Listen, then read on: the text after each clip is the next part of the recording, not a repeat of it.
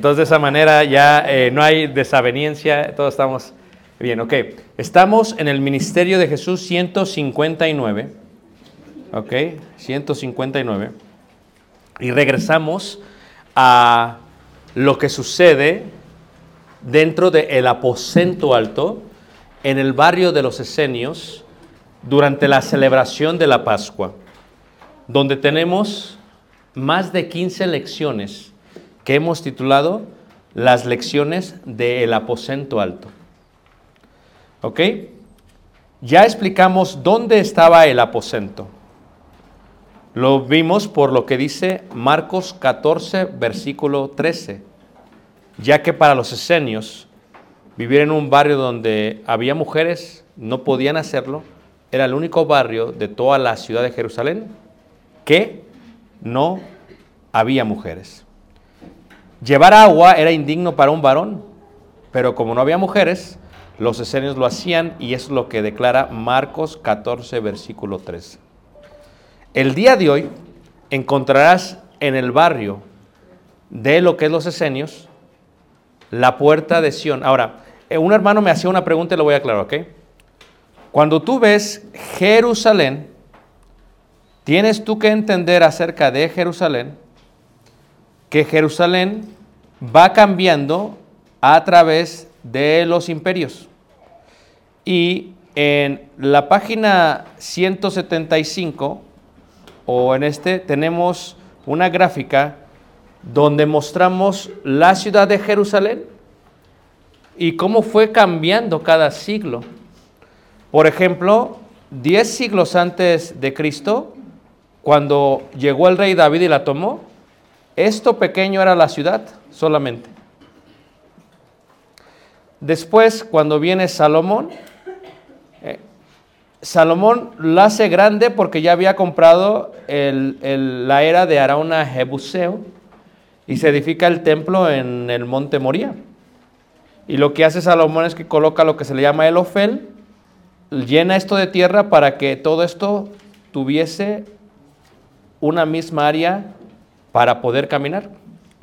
Cuando hace eso Salomón, aquí es donde se le llama el monte Sión, a la unión de la ciudad de David y del monte Moría, la unión de un reino de justicia y un templo de santidad. Ese es el monte de Sión.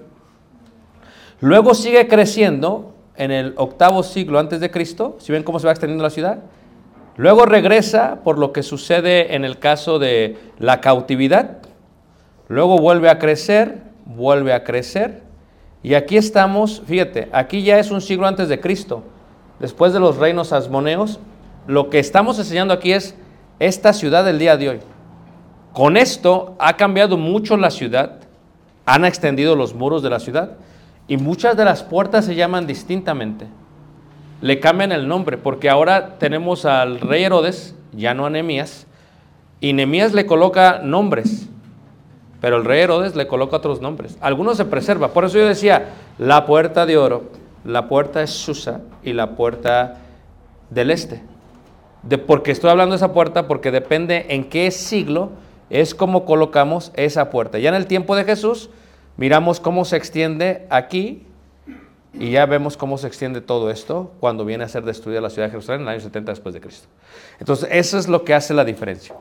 Y si regresamos a las lecciones del aposento, en la que decía yo 175, ¿ok? La primera lección que sucede del aposento es la humildad de Jesús que vimos ayer. Le lavó los pies a quién, hermanos? A todos. Aún en la segunda lección, estamos en el Ministerio de Jesús 159, en la segunda lección vemos que aún le lavó los pies a Judas. Y tú tienes que ver que Jesús tiene la capacidad de comer con Judas y de lavar los pies a Judas. Por eso que tú digas, yo al hermano no le voy a hacer esto. Humildes como Jesús. Porque Jesús nos enseñó lo que era qué. Porque si yo siendo Señor, fíjatelo, y maestro, y luego dice, porque ejemplo os he dado para que como yo he hecho, vosotros también qué hagáis. Ve tú el gran ejemplo que tuvo este.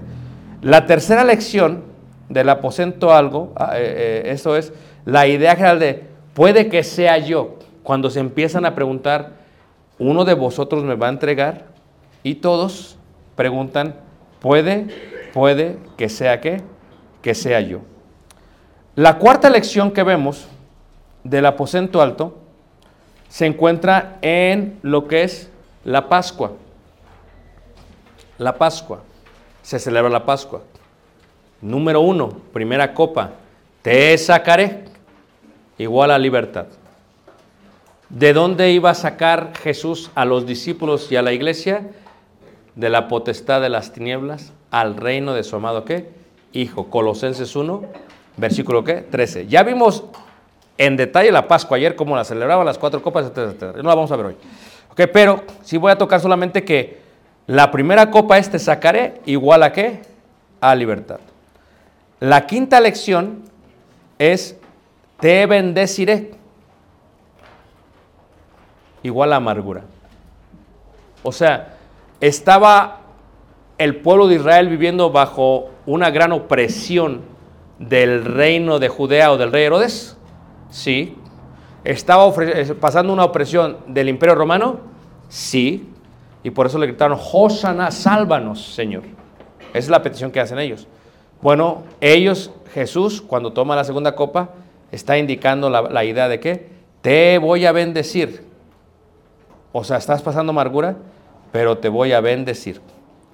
Luego viene la sexta lección, la tercera copa, te redimiré, la copa de redención. Esta es la copa que llama Pablo la copa de bendición.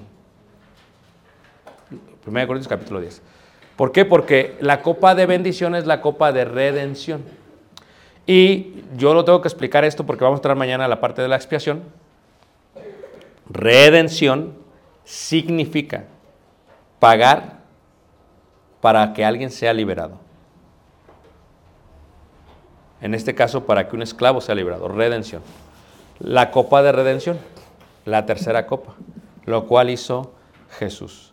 Ellos preguntaban, los niños, ¿por qué esta noche remojamos nuestras verduras dos veces y las otras una sola? En agua salada, porque reemplazamos las lágrimas por gratitud. Y luego es una mezcla dulce de nueces y vino, endulzamos la amargura. O sea, fue triste para Jesús la Pascua Escúchelo bien. ¿Fue triste? La respuesta es no. Tanto tiempo he deseado comer con vosotros esta Pascua. Pero ellos no comprenden que después de ello, 50 días, cada domingo, tendrían tristeza al hacer memoria de lo que Jesús había dicho, de la muerte de Jesús. So, para él fue dulce, para ellos fue amargo. Es la copa de bendición que bendecimos.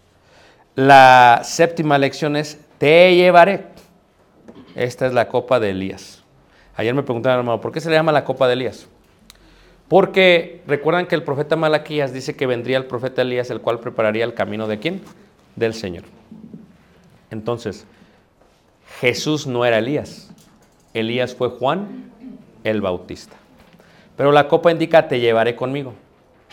Jesús viene y ahora los va a llevar. Pero cuando lo veíamos esto en el Evangelio de Juan, capítulo 14, una de las cosas que vimos y una de las cosas que aprendimos es esta.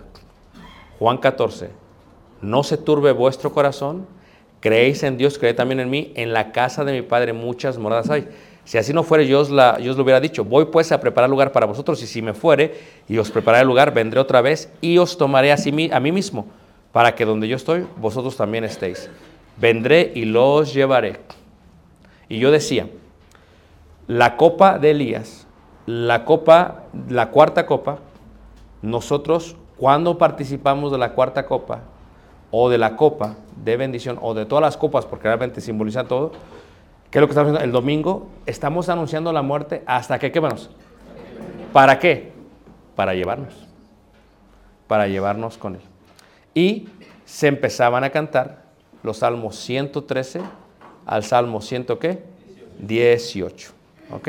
La idea tiene que ver con Canaán, el lugar hacia donde qué? Vamos. ¿Y qué le dijo Pedro? Yo voy. A donde yo voy, no puedes qué? No puedes ir. Octava lección. La octava lección tiene que ver con la sangre. Porque después de hablar ello, Jesús, Juan 13, 34, Jesús le está diciendo a ellos, les voy a dar un mandamiento nuevo. Un mandamiento nuevo os doy. Que os améis unos qué? A otros. Pero él ya había explicado lo que era el amor. El amor es dar su vida por los qué? Amigos. Entonces, la sangre, que viene de la palabra dam, ayer vimos que es carmesí. Carmesí fluye de los insectos. ¿A ustedes alguna vez han visto el insecto kermés? Por eso se los voy a presentar. ¿Qué les parece? Estos son kermés. Son cochinillas rojas. Y que cuando se muelen, se hace, ¿qué? El color carmesí, el cual puede colocarse dentro del lino o de un cordón, como lo hizo Rab. Ahora, ¿por qué la sangre es importante en el contexto de lo que estamos viendo? Porque la sangre sería con la cual nos va a sacar, con la cual nos va a bendecir, con la cual nos va a redimir y por la cual nos va a llevar. Y en este sentido, por eso la sangre es importante, porque es igual al amor. De tal manera amó Dios al mundo que ha dado a su hijo qué? Unigénito. Levante la mano quien sigue aquí, hermanos. ¿Ok? Listos. Tenemos lo que es una cruz romana. La cruz romana se compone de cuatro cosas. De memoria para mañana. Amén. Dicen amén y luego ni se los memorizan. Ok. Número uno. Le llaman el estipes. Estipes. Realmente es stipes, pero estamos en español. Estipes. Estipes es esto que es la madera que se encaja dentro del piso. Estipes. Eh, número dos, el patibulum. Patibulum. Patibulum. ¿Qué es lo que se pone arriba del estipes. Estipes, patibulum. Levante la mano quien está conmigo. Luego tenemos una madera que va aquí como triangular que se llama el cedile. El cedile. Estas sí las tienen en las no- notas, ¿eh? Se lo puse. ¿Va que se los puse? Ahí están. No sé en qué página están, pero ahí están. Porque no tiene páginas. 47. Y están en el libro de Judaísmo versus Cristianismo. ¿Ok? ¿Cuántas llevamos? Tres. El estipis, el patibulum y el cedile. ¿Listos? Y tenemos el titulus. El titulus. Escucha. Era ley la idea de crucificar por los romanos. Los romanos tenían varios métodos de matar. Lento, rápido. ¿Ok? Lento había varios. Uno es, por ejemplo, los colocaban en unas cárceles, en unas celdas, en unas cuevas tan pequeñas que no se podían mover. O si te daban calambres, pues ni modo, no te puedes mover. Y luego en la parte de arriba tenía un orificio donde estaban cayendo gotas de agua. Y cada gota que caía caía en el cráneo de la persona. Caía por tantos días, por tantas semanas, por tantos meses, que le venía haciendo un orificio hasta matarlo. Lento. La parte rápida era la parte de la crucifixión. Y en la crucifixión, donde tenemos el estipes, el patibulum, el cedile y el titulus, como es un mensaje a la ciudadanía o a todos aquellos del imperio, no puedes hacer lo que estás haciendo. En el titulus tienen que poner la causa por la cual se le está crucificando. Si es ciudadano romano, primero le tienen que borrar del libro de la vida, digo, del libro del registro. ¿Ok? Pero después, aquí en el títulos, el cual se pone ahí o se pone ahí, tienen, tienen que poner por qué lo están matando. La razón, la causa, la circunstancia. Y en el caso de Jesús, Poncio Pilato dice, es que pues este no tiene nada. ¿Qué le ponemos? Jesús Nazaret, rey de los judíos. Y lo pones en tres idiomas, en hebreo, en griego y en qué? En latín. Los mismos idiomas que estaban dentro de la pared intermedia para que no entrara ningún gentil. Para que no no, tú no sabías qué decía. ¿Cómo no? Hebreo, griego o latín. Y entonces, ¿qué pasa? Jesús pusieron el título porque esa fue la razón por la cual lo mataron. Es que no le pudieron poner que blasfemo. Es que él era el rey de los judíos. Imagínate tú, cómo se quedaron los todos. Espérate, ¿por qué pone esto? Pues es que ustedes no pueden poner, nosotros lo pusimos. Fíjate cómo a, través de todo eso, la voluntad de Dios para que todos, para que el soldado romano que no leía hebreo dijera, ah, el rey de los judíos. Y para que el griego que estaba ahí, que no sabía hebreo, el rey de los judíos. Y para que todos los judíos que estaban ahí dijeran, rey de los qué. ¿Y qué fue lo que derramó el hermanos? Su sangre, su sangre. En eh, el año 1968 se encuentra lo que se conoce como los huesos de Givat Hamidbar. Una vez más, Givat Hamidbar. Una vez más, una, dos, tres. Ándele, ahí está. ¿Y qué es lo que pasa? Aquí se encuentran los restos de una persona crucificada y de ahí sabemos cómo crucificaban a los malhechores. ¿Listos? ¿Les doy un adelanto de mañana? ¿Sí? Pues no. no, sí, está bien. ¿Ok? Número uno. Nunca colocan el clavo aquí. Porque se desgarra. Número uno. El esqueleto de 1967 crucificado. Encuentran el clavo aquí. Y no lo clavaban aquí realmente. Lo clavaban aquí.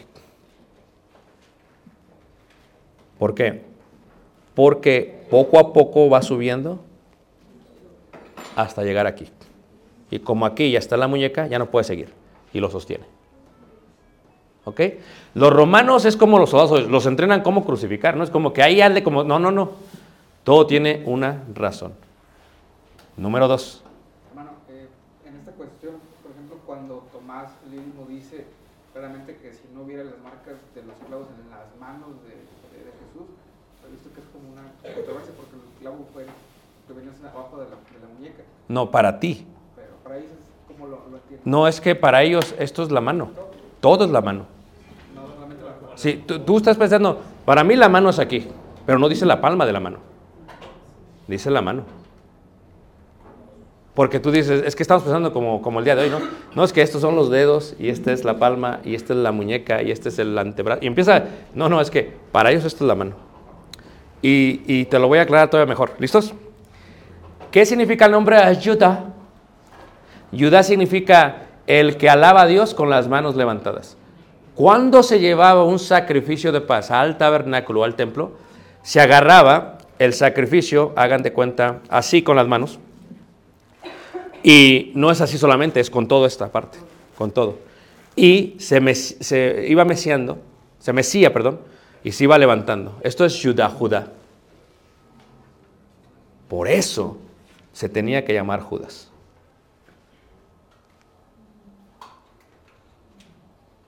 Porque esto, su mano agarraron las monedas. Por eso se tenía que llamar Judas. Ajá. ¿Se la sabían? Ni yo tampoco. No, no es cierto. Seguimos aquí. Entonces, en la parte de los pies, la manera en que lo ponían era precisamente debajo del calcañar del talón. ¿Ok? ¿Sí ves? Aquí está. Y mañana lo vamos a ver todo con más detalle. Y ponían una madera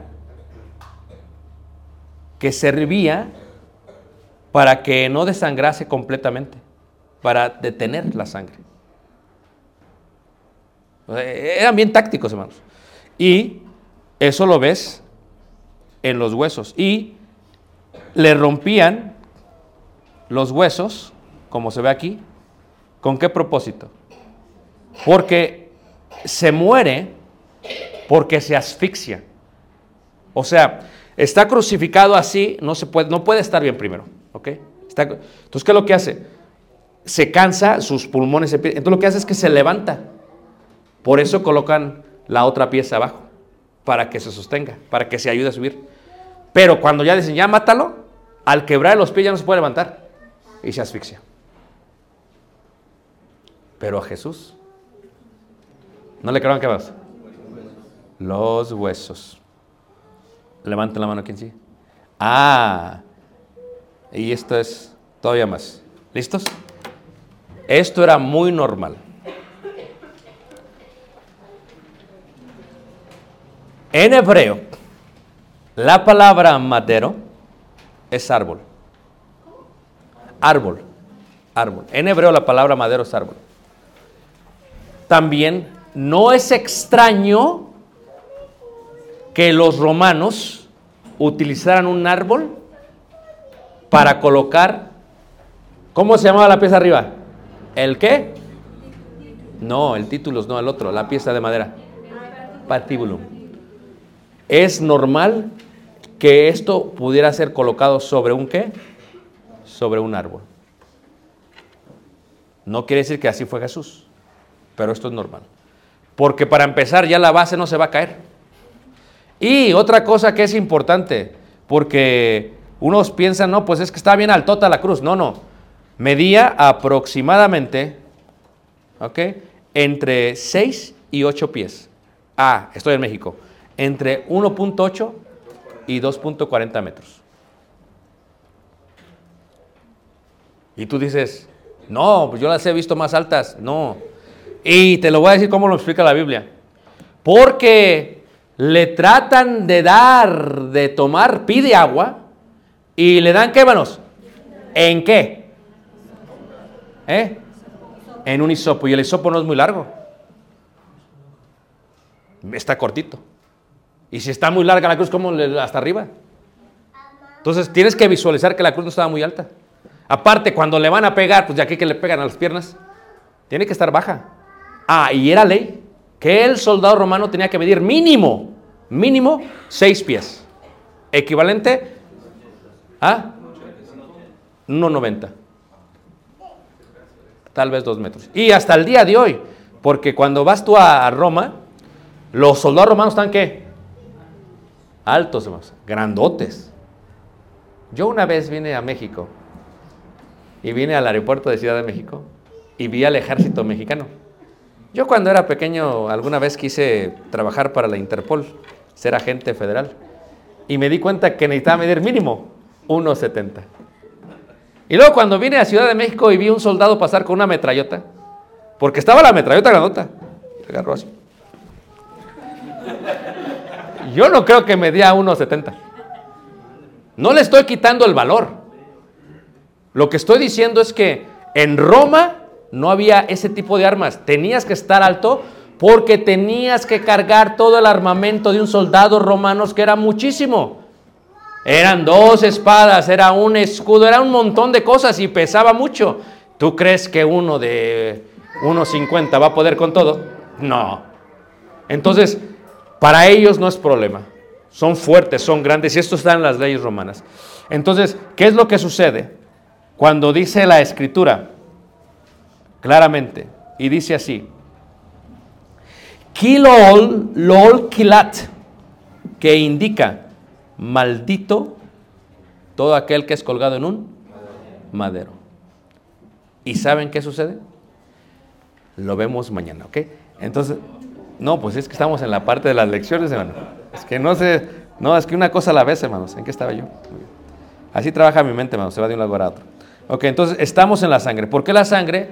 Porque la sangre es el carmesí. Es el carmesí. La sangre es el carmesí. ¿Cómo se dice sangre en hebreo? Dam. ¿Cómo se dice hombre en hebreo? Adam. ¿Cómo se dice humanidad en hebreo? Hadama. ¿Cómo se dice tierra? Hatama. Ok, entonces dam es, es sangre. Sangre es la vida. La sangre es la vida. Por eso no comemos sangre. Cuando yo era pequeño me gustaba la moronga. ¿Cómo le dicen aquí a la moronga? Rellena, la rellena.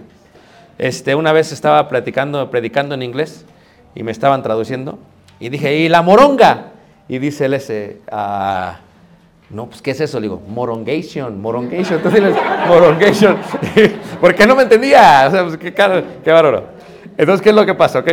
El- en, el, en el caso de la sangre, en la Biblia la sangre es vida. ¿Por qué? Porque los hebreos decían, cuando fluye la sangre del cuerpo del animal, se muere.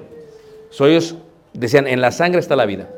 Ahora, la sangre que dio Jesús fue para darnos vida a todos. ¿Pero por qué la dio? Por amor. La sangre es el carmesí. En hisopo le trataron de dar de beber. ¿Con qué pintaron las puertas y los dinteles y los postes? De con hisopo y con sangre. Qué hermoso, ¿a poco no? Y el hisopo estuvo también presente en donde? En la cruz de Jesús. En el cráneo, la Golgota, la calavera, el Calvario.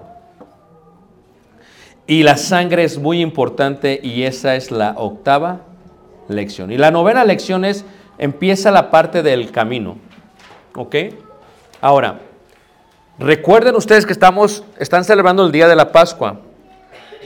Recuerden ustedes que está fuera de la ciudad de Jerusalén, porque la ciudad de Jerusalén es santa. Adentro no pueden enterrar a nadie porque los muertos contaminan la ciudad. Solamente hay alguien que está enterrado dentro de la ciudad de Jerusalén y su nombre es el rey David. ¿Y dónde están los huesos del rey David? Abajo del aposento alto. Y cuando Pedro predica, ¿qué dice Pedro? Dice, hasta el día de hoy tenéis los huesos del rey David. No estaba hablando de él, estaba hablando de quién? Del rey Jesús. Ahora, la sangre lo que hace es que la sangre abre el camino. ¿Cómo se llamaba el mar por donde cruzó el río, el, mar que cruzaron los israelitas de Egipto? ¿El mar qué? El mar rojo. ¿Cómo se llamaba el río donde cruzaron para entrar a la tierra prometida? El río Jordán. sangre, agua. Sangre, agua. Cuando somos bautizados en el agua, con el poder de la sangre de Jesús. La sangre era importante porque era la que iba a abrir el camino. Cuando entraban hacia el lugar santísimo, tienes que entrar primero por la puerta del oro, la puerta, la, la puerta del, la puerta del lugar, y luego al lugar santísimo. Y tienes que introducir la sangre hasta allá. Y para introducir la sangre hasta allá adentro, ¿qué es lo que tienes que hacer? Solamente la puede hacer un hombre. Y su nombre es el sumo sacerdote. Y Jesús es nuestro sumo. Por eso cuando Jesús muere, se rasga el velo de qué? Del templo. Fíjense qué hermoso. Está cumpliendo toda la ley que a eso hemos venido, decía Jesús. La sangre abre el camino, pero al camino que para estar en la presencia de Dios, a donde yo voy no podéis ir. No, no, dinos a dónde. Yo voy a la casa de mi padre, les voy a preparar, voy a venir por ustedes. No, no, ¿dónde? Yo soy el camino. O sea, por medio de la sangre se abre, ¿qué manos? El camino. Yo soy el camino, décima lección, yo soy la verdad y yo soy qué? La vida. O sea, en la sangre se encuentra el permanecer. Y ahí empiezan a caminar hacia Él. O sea, cuando tú ves Juan capítulo 14, Juan capítulo 14, Dios revela que Él es Dios. Jesús revela que Él es Dios. No tengo tiempo, pero pueden ver el seminario de teología. ¿okay? Hay mucho que explicar aquí. ¿ok? Y lo revela de una manera muy clara. Porque dice, por ejemplo, ahí en el versículo 15, 14, 15, dice, si me amáis, guardad mis mandamientos. Y yo rogaré al Padre y os dará otro consolador para que esté con vosotros para siempre. Juan 14, 17. Dice, el Espíritu de verdad, el cual el mundo no puede recibir porque no le ve ni le conoce, pero vosotros lo conocéis porque mora con vosotros y estará en vosotros. Les voy a preguntar algo, ¿ok? ¿Quién es el consolador? Espíritu Santo. ¿Es el Espíritu Santo Dios? Claro, porque Dios es Espíritu. El Espíritu, el consolador, que se traduce paracleto en griego, el consolador dice aquí la escritura, el Espíritu de verdad al cual el mundo no puede recibir porque no le ve ni le conoce, pero vosotros le conocéis porque mora con vosotros. ¿Quién estaba ahí con ellos? Jesús, pero ¿quién está también? El consolador. ¿Es Jesús el consolador? Ahí está. Él es el Padre, ahí está. Porque toda la plenitud de la deidad se encuentra corporalmente en el cuerpo de quién? Jesús, de Jesús hombre, dice ahí la escritura. Porque mora, y está, dice el versículo 18, no os dejaré huérfanos, vendré a vosotros. Todavía un poco y el mundo no me verá más, pero vosotros me veréis porque yo vivo, vosotros también viviréis. En aquel día vosotros conoceréis que yo estoy en mi Padre y vosotros en mí, y yo en vosotros. El que tiene, el que tiene mis mandamientos y los guarda, este es el que me ama, y el que me ama será amado por mi Padre, yo le amaré y me manifestaré en él. Le dijo Judas, no el Iscariote, fíjate, porque ya el Iscariote, ¿qué manos? Ya se había ido. Tú tienes que entender que esto que escribe Juan, no- cuando la iglesia primitiva, hermanos, desde el año 30 hasta el año como 70, lee la vida de Jesús, solamente tiene los tres evangelios. Hay un silencio en cuanto a la cena, porque los otros evangelios no hablan de esto. Eh, De esto habla Juan. ¿Y Juan qué dice?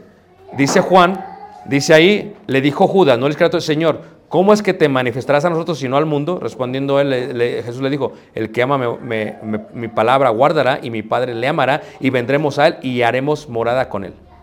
Y luego habla del Espíritu. Santo.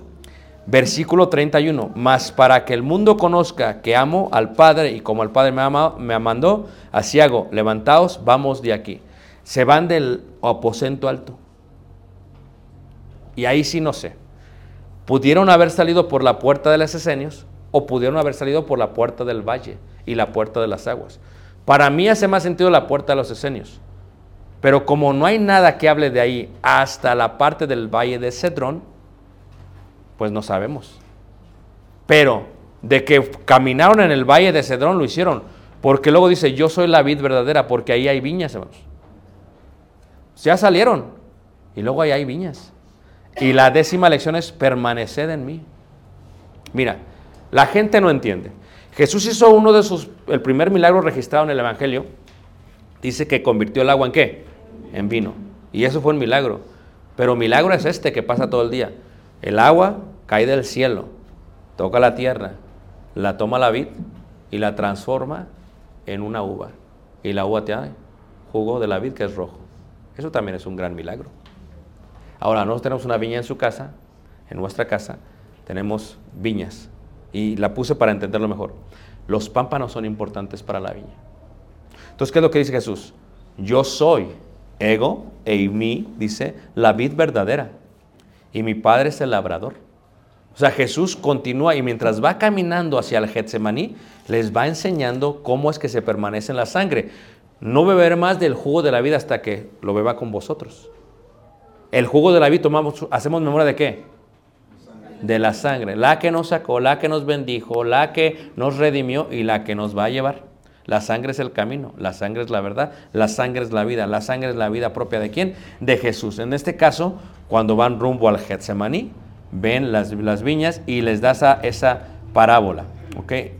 Luego viene la próxima lección, la lección de la deidad. Esto es, Él continúa diciendo, mira, nosotros no lo entendemos bien porque no lo vemos, pero cuando dice Jesús, yo soy, yo soy, yo soy, yo soy, yo soy, yo soy, está diciendo Jehová, Jehová, Jehová, Jehová, Jehová. Pero nosotros no lo percibimos. Es más, yo le decía a los hermanos que cuando lo arrestan en el Getsemaní, no sé si ustedes lo han visto, hermanos, cuando lo arrestan en el Getsemaní, en Juan capítulo 18, versículo 5, leeré desde el versículo Juan 18, 4, dice, pero Jesús sabiendo todas las cosas que le habían de sobrevenir, se adelantó y le dijo, ¿a quién buscáis? Le respondieron, a Jesús Nazareno. Jesús les dijo, ¿qué? Yo soy. Ahora, ¿qué soldados son, hermanos? Muy bien. ¿Qué está hablándoles Jesús? Hebreo. Y dijo, yo soy. ¿Y cuál es la respuesta de todos? Y estaba también con ellos Judas, el que le iba a entregar, el que le entregaba. Cuando les dijo, yo soy, retrocedieron y cayeron ¿qué? A tierra. ¿A qué se les recuerda este acontecimiento en el monte Oreb? Donde la zarza ¿qué? Ardía. ¿Y qué hizo Moisés? Se postró. ¿Y quién le dijo que era el que le hablaba? Yo soy quien yo soy. Ahí está, manos. Es que la gente no sé por qué no quiere ver. Le acabo de decir Felipe que yo soy. Y te estoy diciendo, a todos yo soy. Y, y, como que pasa desapercibido, ¿eh? Pero ¿por qué se cayeron si nada más dijo yo soy? ¿Te has puesto a pensar? O sea, él está declarando que él es Dios. Se lo dijo al Sanedrín después. Tú lo has dicho. Yo soy quien yo soy. Al quien estaban esperando, yo soy. Y mira cómo me están tratando. Yo soy quien yo soy. Esto es, esta es la, la, lección hermosa de que Él es aquel que había que de venir. Y cuando venimos a este punto, hermanos, es donde empezamos a pensar claramente. ¿Por qué entonces lo habrían de crucificar? ¿Por qué se habría de humillar? ¿Ah? Hay un himno muy hermoso que está basado en Filipenses 2. Jesús, Señor de la creación,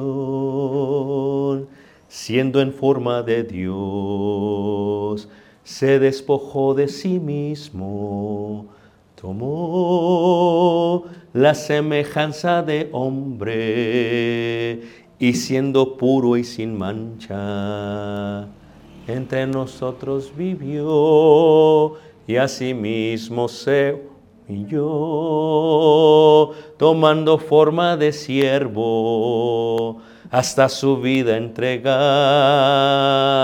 y en una cruz terminar.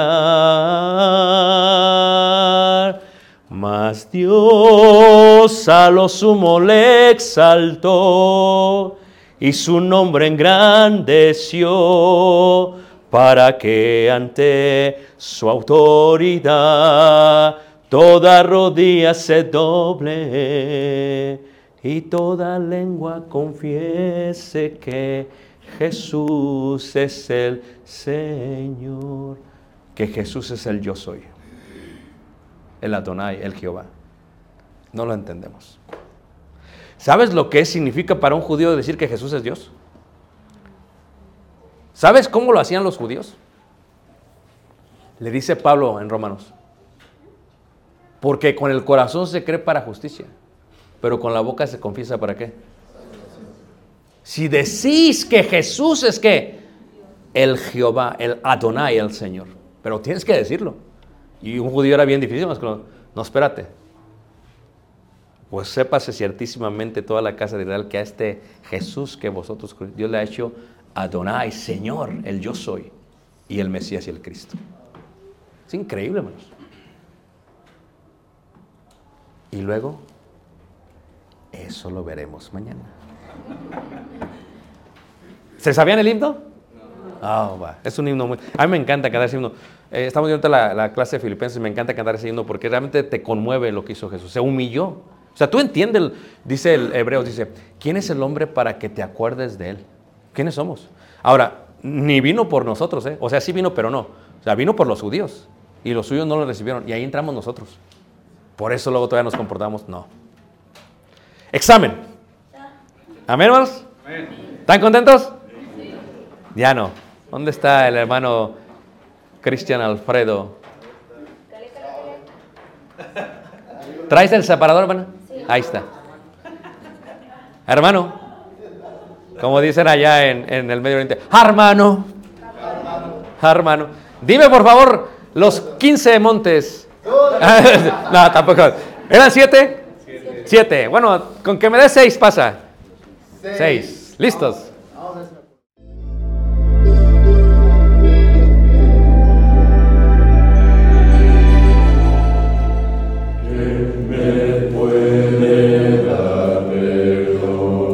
Solo de Jesús, la sangre de Jesús y un nuevo